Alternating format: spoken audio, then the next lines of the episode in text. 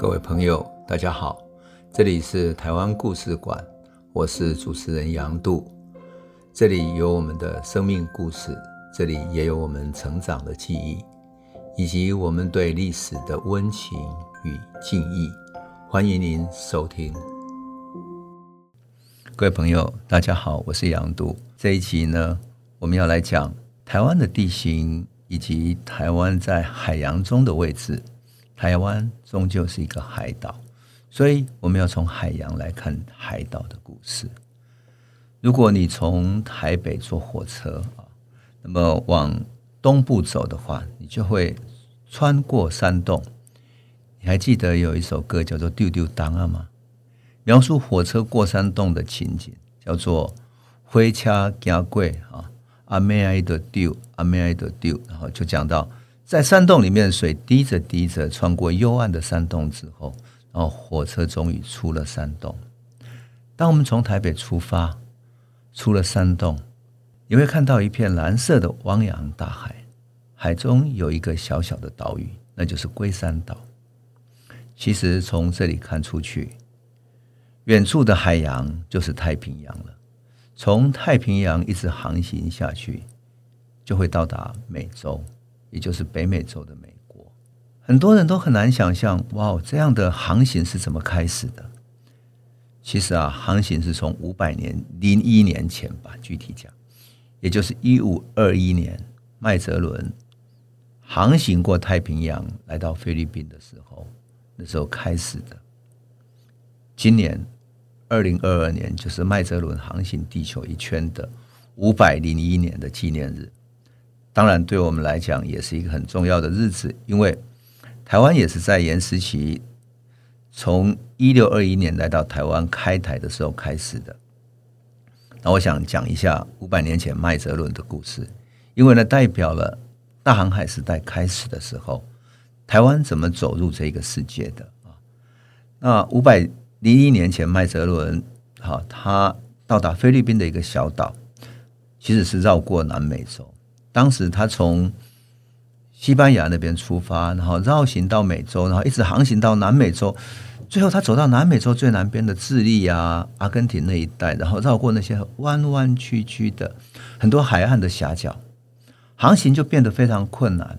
他在海峡之间穿行很困难，那边有很多小岛，又船又特别难开，所以他最后穿出了那些海湾的时候，终于看到一大片的海洋。海面上波平如镜，他高兴极了，想来到这么南边的地方，这是南美洲的最南端的，所以他想要叫它南海。可是他又觉得，哎呀，这边大洋这么平坦，这么舒服，于是就取名字叫太平洋。那拉丁文的意思呢，是平静的海洋。可是麦哲伦不知道说，越是平静的海洋，越是苦难的开始，因为。这个海洋太辽阔了。我们都知道，船在海上航行，特别在风帆船的时代啊，你要靠着季风，就是冬天有北方的东北季风，呃，夏天有南方吹来的南风啊。可是如果航行到热带，就是热带，就是热带地区的时候，你会发现在大西大洋之中，它居然是没有风的。没有风的无风带，你会你会在那里漂流，会拖延了很长的时间。麦哲伦在太平洋上经过了一百多个日日夜夜的日子，一百多天没有小岛的补给，没有淡水的补给，船上新鲜的食物吃光了，船上的蔬菜吃光了，到最后只剩下面包可以充饥。可是后来连面包啊豆子全部都吃完了。甚至只能吃到一点点长了虫的，本来是不要的那些面包屑。这种面包屑其实早已经发霉了，像跟老鼠屎一样臭啊。最后呢，他们什么都没得喝了，淡水也没了，只能够喝带有臭臭味的那种浊黄色的水。好，这些都吃完的时候，他们甚至于把船船杆上的哈绑着那些船尾的牛皮袋子啊。拿下来，然后呢，经过风吹日晒，把它那些牛皮呢弄得软一点之后，硬生生这样啃着吃。我想我们朋友应该有看过那个《加勒比海盗》。加勒比海盗有海盗船，对不对？海盗船的由来就是由于他们在海上，在无风带漂流太久之后，食物没有了，淡水也没有，人就干渴、饥渴、饥饿，最后死在海上。整条船的人如果都死了，那条船就在海上任由它自己不断漂流，漂流到最后像一艘鬼船那样的，它的风帆全部破破烂烂的，而船上。因为是木头做的，所以整条船还在漂流。当然，最惨的是，当这种大船啊，如果船上发生了瘟疫，发生了传染病，就像有一个人如果得了新冠肺炎的传染给所有人的时候，怎么办？整条船的人没有医疗，没有其他可治疗的办法，没有能够靠岸找到药物的话，整条船的人就互相感染，最后死光了。船就在海上漂流。变成历史中著名的鬼船，所以我们在《加勒比海盗》里面那个电影里面所看到那个鬼船就是这样来的。还好，麦哲伦他们到了一五二一年三月的时候，终于航行过了太平洋，然后到达三个有居民的小海岛。他们在马里亚纳的群岛之中呢，看到了一些土著。结果啊，这些土著皮肤黝黑，身材还蛮高大的，赤身裸体，他戴着棕榈叶子编成的帽子。哇！他们看到来了这几条大船啊，非常高兴，带来了粮食啊、水果、蔬菜。麦哲伦他们那些船员太感动了，于是请他们上去船上参观。好，这些土著呢，从来没有看过这种大船。对船上的什么东西都感到很好奇，他们的呃碟子啊，他们的枪炮啦、等等各种各样的东西，生活用品啊，就很好奇。结果他们就想说，哎，那既然大家好意思嘛，就想要把它带走，因为土著嘛，原住民族都会互相分享的。结果他们要带走东西的时候，这些船员就很不高兴了，这样大声叫嚷起来说：“你们怎么可以拿我们的东西？你们小偷，你们强盗的！”结果啊，这些岛民呢，偷走了系在船尾的一艘救生的小艇，他们觉得那个小艇也很好用，这样。麦哲伦就非常的生气，就带领了一队武装人员登上海岸了，上岸直接开枪打死了七个土著，还放火烧了十几间的茅屋，的。这个为麦哲伦的海上航行实在留下了一个污点啊。那么后来，他们当然继续航行到了菲律宾。那在菲律宾那里呢，他们一边补充淡水，一边在休息的时候，邻近的一些居民啊，小岛上的居民，菲律宾的居民，其实要讲一下，菲律宾那些居民呢，他们讲的语言很像台湾的呃原住民族啊，像比如说菲律宾的塔加罗语啊，就跟我们达悟族的语言很接近。那当然，马来西亚有一些语言。也跟我们的阿美族很接近，所以很有意思。这整个南岛语族是在东亚的海域这边啊、漂流，然后走到各个小岛上去生存的，很有意思。那菲律宾小岛上的居民去参观麦哲伦他们的船的时候，也是用椰子啦、用酒啦、呃棕榈酒等等去换他们的一些红帽子啊、小玩物、小玩意儿这样子。那之后呢，他们继续在航行哈。后来。麦哲伦的一个仆人哈，他是十二年前麦哲伦从马六甲带到欧洲的嘛，他会讲马来语，诶，他就对着那些开着小船过来的那些土著讲一些马来语，两边就讲起来了，哇，简直太高兴了！为什么？麦哲伦发现，以前如果你要航行到马六甲，你必须从欧洲出来之后往东一直航行过去。可是麦哲伦这一次是从往西航行，航行到美洲，美洲在航行过大西洋之后来到这边，他终于发现东西两边航行出去的地方居然可以碰头，也就是这些马来语的人证实了地球是圆的，证实地球是圆的，而原来从马六甲所接近的那些强岛香料群岛，就他们要找的东西已经不远了，多么好玩，对不对？啊，很好玩的是岛上的一些这些嗯部落的头人哈，就到麦哲伦的船上，然后带他们到菲律宾中部的宿务岛。麦哲伦真的是代表了欧洲的这些嗯殖民者的思想，他们要这些树岛的岛主啦、土著承认自己是西班牙国王的臣属。如果他们愿意承认的话，那么麦哲伦就提供他们军事援助，使得他们可以在地方上称雄。于是。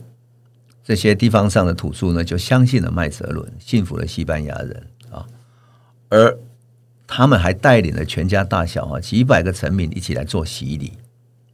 就这样子，麦哲伦成为了这些基督教徒新的基督教徒的这些靠山。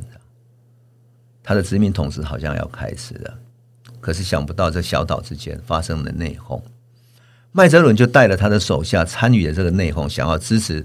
向他称臣的这些部落，最后他们在作战的过程中，麦哲伦，因为下令去烧毁人家的村庄啊，使得岛民看到他非常的愤怒，于是发动了所有的人来攻击啊。最后麦哲伦在这场战争里面死掉了。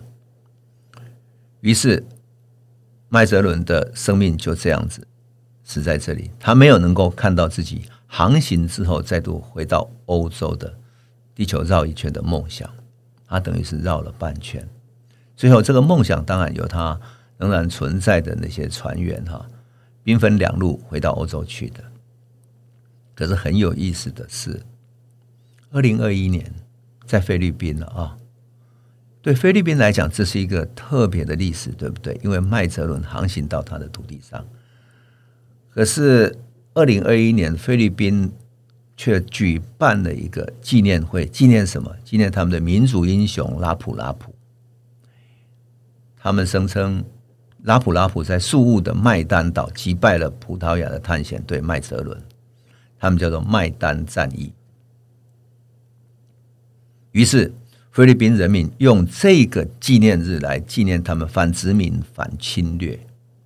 这个日子，也就是杀死了麦哲伦的日子。是他们反殖民、反侵略的象征，多么有意思哈！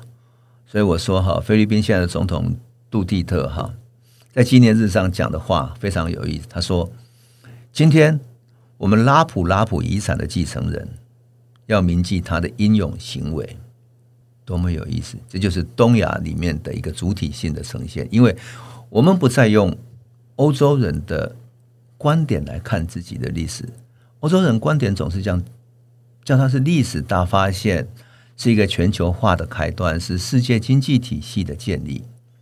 可是，如果你从菲律宾援助民族的立场来看的话，那不就是殖民帝国的侵略的象征吗？所以我说啊，这样的一种主体性的建立是非常重要的。呃，距离麦哲伦到菲律宾又过了一百年之后，也就是一六二一年。严思琪来到台湾，我们说历史总是一环扣着一环，一个故事接着一个故事。一百年之后，严思齐来到台湾了，展开了他的开垦。那么，在二零二一年，榆林有举办严思齐的开台四百年纪念会，哈。那榆林那里有一个水林乡水北村，就一个叫严厝寮的地方啊，有。传说中的严思齐所建立的十个寨子啊，那么云岭的北港镇有一个圆环，那里也立了一个岩石起开台纪念碑啊，甚至于供奉了石像啊，所以就很有意思哈，就是说，在整个大历史里面，欧洲人来了，而欧洲人这段历史呢，其实就是整个全球化的开端。当他们航行过太平洋来到台湾啊。最终呢，到达了菲律宾。可是菲律宾在过来的台湾又有什么关系呢？说真的哈，在地理上还真是有关系。为什么？因为台湾这个岛屿就是菲律宾板块跟欧亚大陆板块所挤压呈现出来的。那么台湾呢，原来属于欧亚大陆板块的一个整个板块，可是因为地层六百万年前的地壳变动哈。菲律宾的板块慢慢的插入到欧亚大陆板块的底部，慢慢挤压、挤压、挤压，然后把台湾慢慢上升起来，于是成为台湾的岛屿。所以，我们看台湾的岛屿很有意思。这个整个岛屿上面有两个主要的山脉，一个山脉是中央山脉，中央山脉属于欧亚大陆板块的，就是来自于大陆一直连接到欧洲区的欧亚大陆板块。那中央山脉是这样挤压上来的。可是另外有一个靠近台东花莲那里有一个东海岸山脉，东海岸山脉跟中央山脉中间，也就是。我们讲的池上米啊，那些小小的、非常美好的聚落的所在，而在海岸边呢，一出去就是太平洋了。所以，当我们到花莲去看的时候，花莲那边的朋友总是告诉我说：“这跟你们西海岸不同啊，你要小心啊。西海岸出去都是沙地，所以当你游泳游远一点，你还是在底下可能都是沙岸啊，所以还好，虽然很深啊。可是东海岸一出去呢？”你会听到海岸的不同的海浪的声音，你会听到海底都是大理石撞击的大理石的呱啦呱啦，非常壮丽的海岸的声音，是海浪互相撞击的声音。可是海浪再一出去呢，就是很深很深的太平洋的海沟。所以台湾其实是菲律宾板块跟欧亚大陆板块所挤压的，而且这个挤压还继续在延续啊。所以我们会说。台湾是一个不断在变化中的年轻的地形，而这个年轻的地形，其实在四百年前还有许许多多的故事。那么要讲台湾故事，我们就要从大航海时代开始，因为那是全球化的开端，而也是让台湾从一个边缘欧亚大陆边缘的岛屿，进入到大历史的所在。当然，在大航海时代之前，许多岛屿就像海岛一样，或者是一个渔港一样的地方。可是，当大航海开始的时候，这些小小的岛屿、边缘的城市啊、边缘的小岛、渔港，最后都被串联起来，像一串珍珠一样，变成每一个贸易地方的海港。而台湾就在这个四百年前这个历史里面，走入这个历史的焦点，成为整个全球化的文明中的一环。这里是台湾故事馆 Podcast。我们每周一、周五会固定更新新的台湾故事，请随时关注杨渡的台湾故事馆粉丝页，按赞并分享。最后，我们工商放送一下：若你对本节目有兴趣，可以购买纸本的《有温度的台湾史》，更方便您阅读。